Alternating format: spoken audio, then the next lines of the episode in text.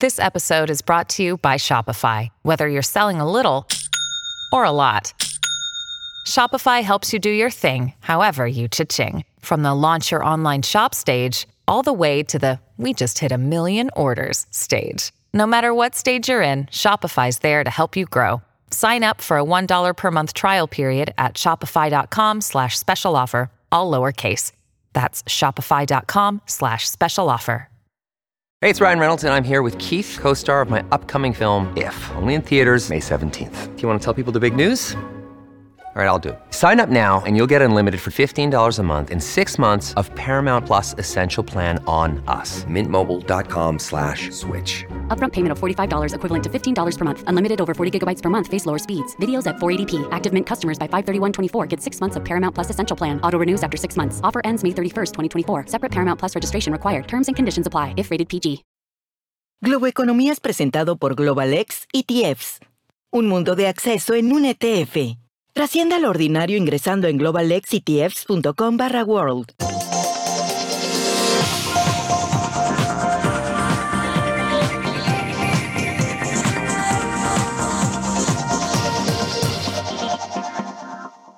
Hola, ¿qué tal? ¿Cómo están? Soy José Antonio Montenegro desde el New York Stock Exchange en Manhattan, desde la Bolsa de Valores de Nueva York y esto es Globo Economía. Hoy dedicando todo nuestro tiempo profundizar en una conversación que llevamos tiempo manteniendo en este programa a propósito de los retos y las oportunidades de nuestra región de América Latina. Queremos reflexionar sobre, primero, por qué la región no crece con más fuerza. Y siempre que llegamos a ese punto, conectado inmediatamente está el tema de la inversión. Necesitamos más inversión, tanto doméstica como internacional. Es cierto que hay que hacer diferencias por países que son eh, importantes, pero en términos generales la región necesita más, mucha más inversión para crecer con la fuerza que, que es necesaria si queremos dar un salto cuantitativo y cualitativo en el desarrollo de América Latina. Inversión, por supuesto, en infraestructuras, en educación, en sanidad. Es necesario que esas inversiones y ese crecimiento eh, se produzca porque eh, refuerza, reforzaría la formación de clases sociales medias y eh, más prósperas que atraigan el que las poblaciones no deseen salir de sus países, sino que quieran progresar dentro de los mismos. Es decir, ese tema está directamente relacionado en muchos países con las fuertes migraciones, el no encontrar suficientes oportunidades.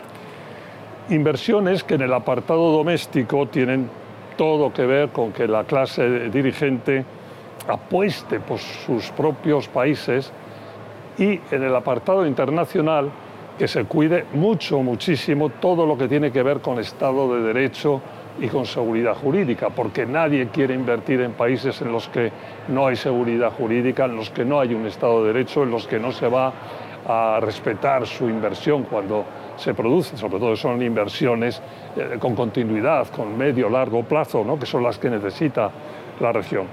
Pero vamos a entrar en detalle ya y lo vamos a hacer con quien me va a ayudar hoy en esta reflexión, que ya lo ha hecho en otras ocasiones, José González, socio director de GCG Advisors, que ya está conectado, creo, sí, ahí está. José, bienvenido una vez más a Globo Economía. Un placer, este, José Antonio, siempre estar en tu programa. Bueno, y nos tenemos que ir ahora a una pausa rápida de publicidad, pero antes de irnos te pido que en muy poco tiempo, en 30 segundos, eh, este título que nosotros hemos puesto de oportunidades y retos en América Latina, en este momento, ¿qué hay más? ¿Retos oportunidades o estamos ahí en un equilibrio? ¿Dónde estamos? Es correcto lo que dice José Antonio. El Economist eh, hacia octubre, septiembre del año pasado publicó un reporte especial sobre América Latina diciendo que este puede ser el siglo latinoamericano por los aportes en materias primas que hacemos al mundo. Para que eso suceda, se, tienen, se tiene que armar un rompecabezas, se tienen que una, alinear una serie de dinámicas que son las que han mencionado para que eso deje de ser una promesa y se convierta en una posibilidad. Pues vamos a intentar alinear, como dices, ese rompecabezas tan pronto como volvamos de esta pausa Sigan con nosotros en Globo Economía desde la Bolsa de Valores de Nueva York, el New York Stock Exchange en Manhattan.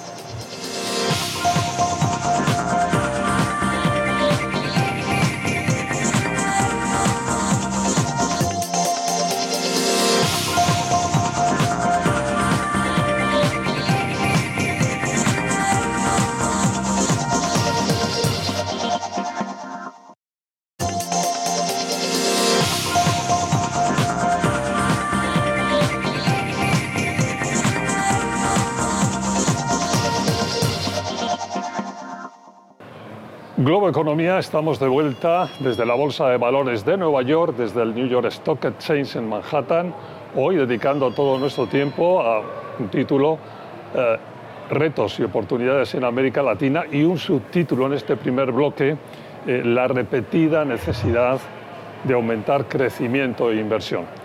José, eh, siempre que hablamos de, de los retos, de las oportunidades, está el tema del crecimiento. Eh, la región no acaba de crecer con el ímpetu que necesita. Ha pasado otra década, hablamos siempre de la década perdida de los 80, pero la última ha sido tan perdida o más como la de los 80 porque el crecimiento es muy bajo en, en términos hay diferencias país por país, pero en términos generales es así, ¿no? Hace falta más crecimiento y más inversión no crecemos lo suficiente. Según el, Fondo Monetario Internacional vamos a crecer casi 2,5% este año, 2,3%, y lo mismo el próximo año. No crecemos lo suficiente para crear la movilización social que las clases medias que se expanden precariamente, pero que se expanden demandan de crecer crecemos, no crecemos lo suficiente. ¿Y por qué no crecemos lo suficiente? Por aquello que mencionaba Alan Greenspan cuando era presidente de la Reserva Federal en los Estados Unidos, porque el problema no es el crecimiento, sino la productividad de ese crecimiento. Y en América Latina somos poco productivos. ¿Por qué somos poco productivos? Según el BID, porque tenemos altos niveles de corrupción y altos niveles de delincuencia. ¿Pero por qué tenemos altos niveles de corrupción y delincuencia? Porque hay mucha inequidad. La, la, la, riqueza que se genera en la región, el ingreso que se genera en la región, el valor que se genera en la región, no se redistribuye adecuadamente para que la base de consumo y de crecimiento sea lo más amplia posible y genere las dinámicas positivas que generan que el crecimiento tenga mucho valor agregado. Está claro. Vamos a hablar más de esto, pero déjame que ponga dos puntos que mencionaba al empezar el programa. Primero, que la inversión cuando es doméstica, es decir, cuando es, cuando es del dinero que hay dentro de cada país, es importante que implique que las clases dirigentes, que las corporaciones del país, quienes tienen la posibilidad de hacerlo, inviertan dentro del país. Punto primero que ocurre menos de lo que sería necesario, insisto, no en todos los países, pero sí en muchos de los países de la región. Y segundo punto, que la inversión internacional que deseas que llegue está sujeta de una forma, que luego vamos a profundizar más, pero está sujeta de una forma, vamos, indiscutible a que haya seguridad jurídica y Estado de Derecho y que de repente hagas un contrato y te puedas fiar de que no lo van a cambiar al día siguiente y te vas a encontrar con que la inversión que has hecho para 10 años ya, ya no está ahí.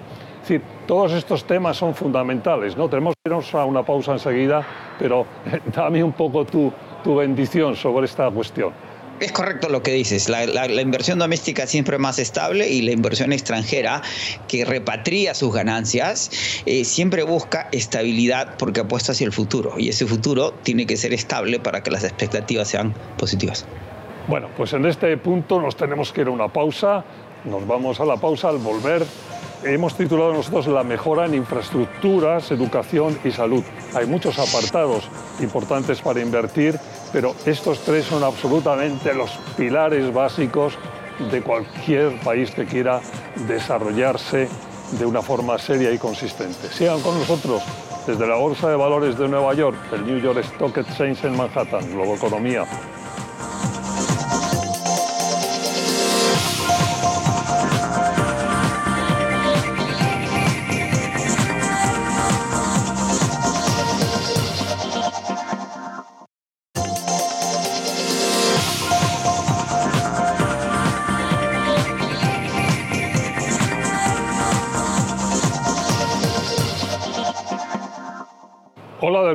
Economía, desde la Bolsa de Valores de Nueva York, hoy con José González, socio director de GCG Advisors, y hablando de uno de los temas que más nos apasiona y más nos preocupa siempre en este programa, los retos y las oportunidades de nuestra región, de América Latina.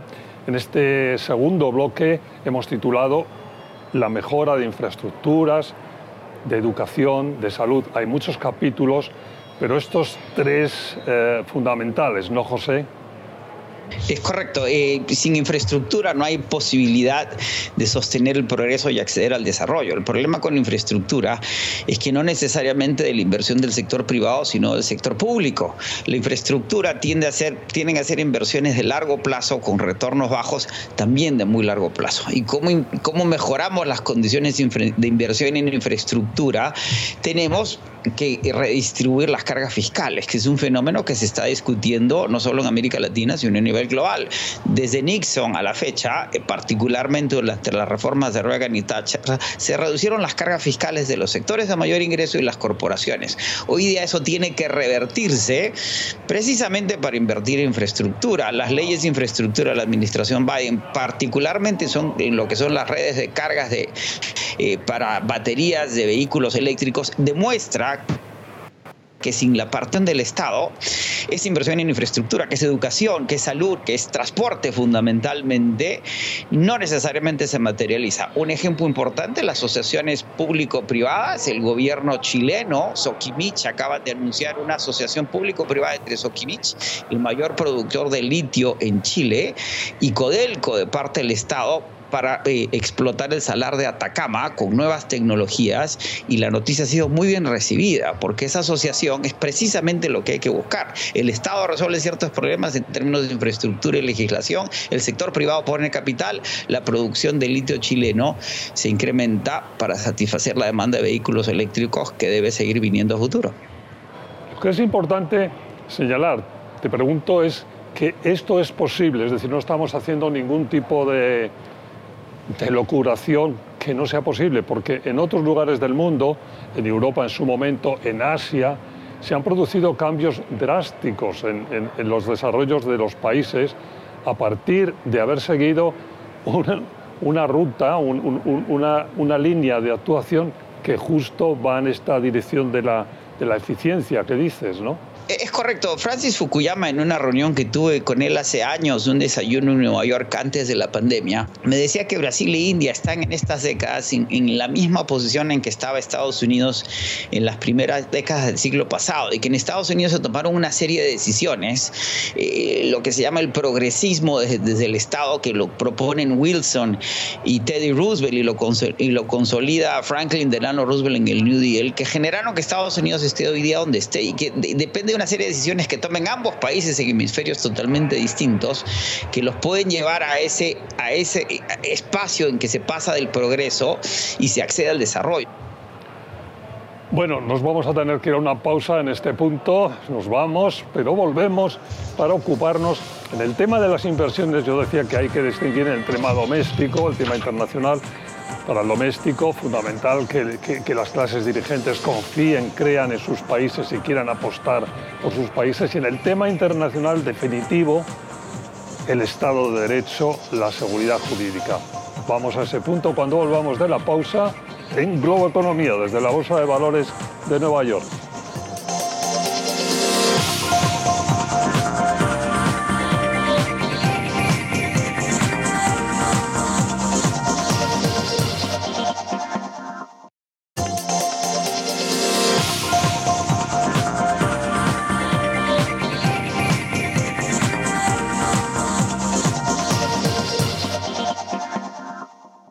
Estamos de vuelta, Globo Economía, desde la Bolsa de Valores de Nueva York, del New York Stock Exchange en Manhattan, con José González, socio director de GCG Advisors, y un tema apasionante para nosotros siempre, los retos y las oportunidades de nuestra región, América Latina.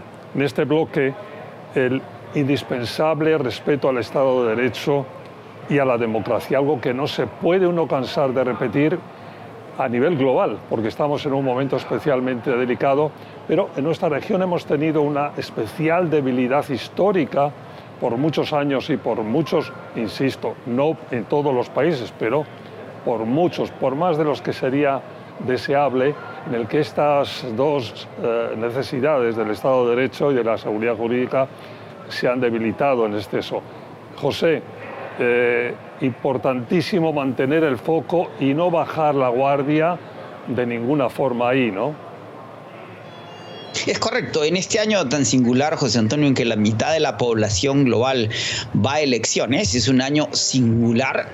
Eh, al mismo tiempo, en el caso latinoamericano, coincide con las decisiones que se tomaron en la COP28 el año pasado, donde ya hay una decisión de la mayor parte de los países del planeta de descarbonizar la generación de energía para reducir el calentamiento global. Porque eso es importante para América Latina y el tema que acabas de mencionar. Y vamos, vamos a ir para allá en un segundo mencionaba en la introducción que The Economy saca un reporte especial el año pasado en donde dice que este va a ser el siglo latinoamericano. ¿Por qué? Porque somos los mayores productores de metales y minerales en el planeta. 40% del cobre, que es el metal de la transición energética, se produce entre Chile y Perú.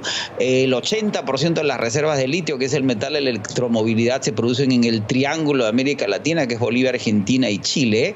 Eh, somos un gran productor agroindustrial, exportamos 100 mil millones de dólares en alimentos, la mayor exportación a nivel global. 8 de cada 10 tazas de café arábica que se toman en el mundo se producen en América Latina y 15% de la oferta de reservas de petróleo y gas están en la región. ¿Eso qué implica? Y lo que dice el Economist es que siempre hemos tenido una muy mala relación con las materias primas.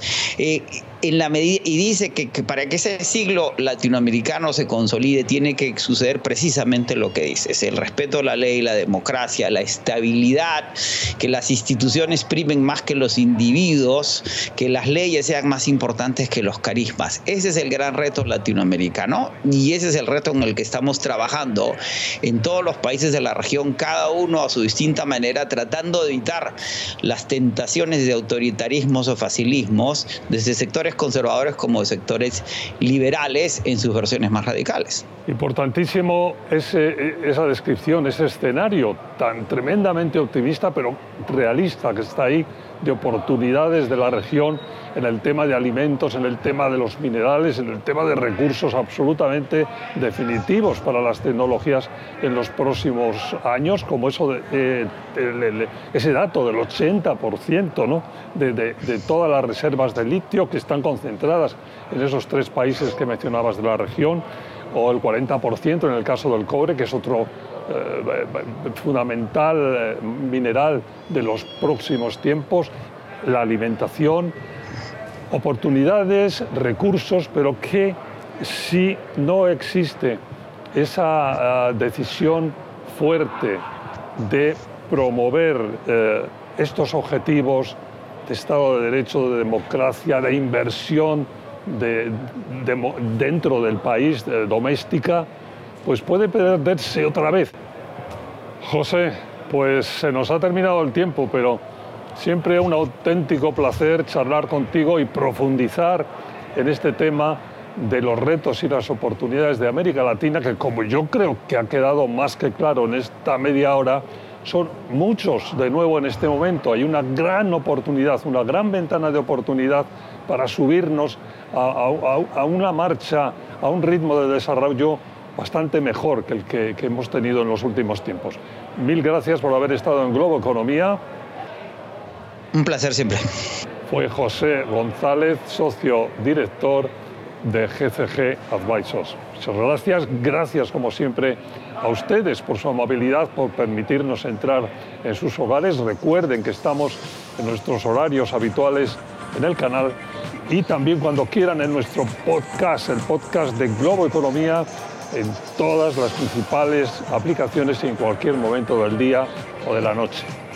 Hasta la próxima semana.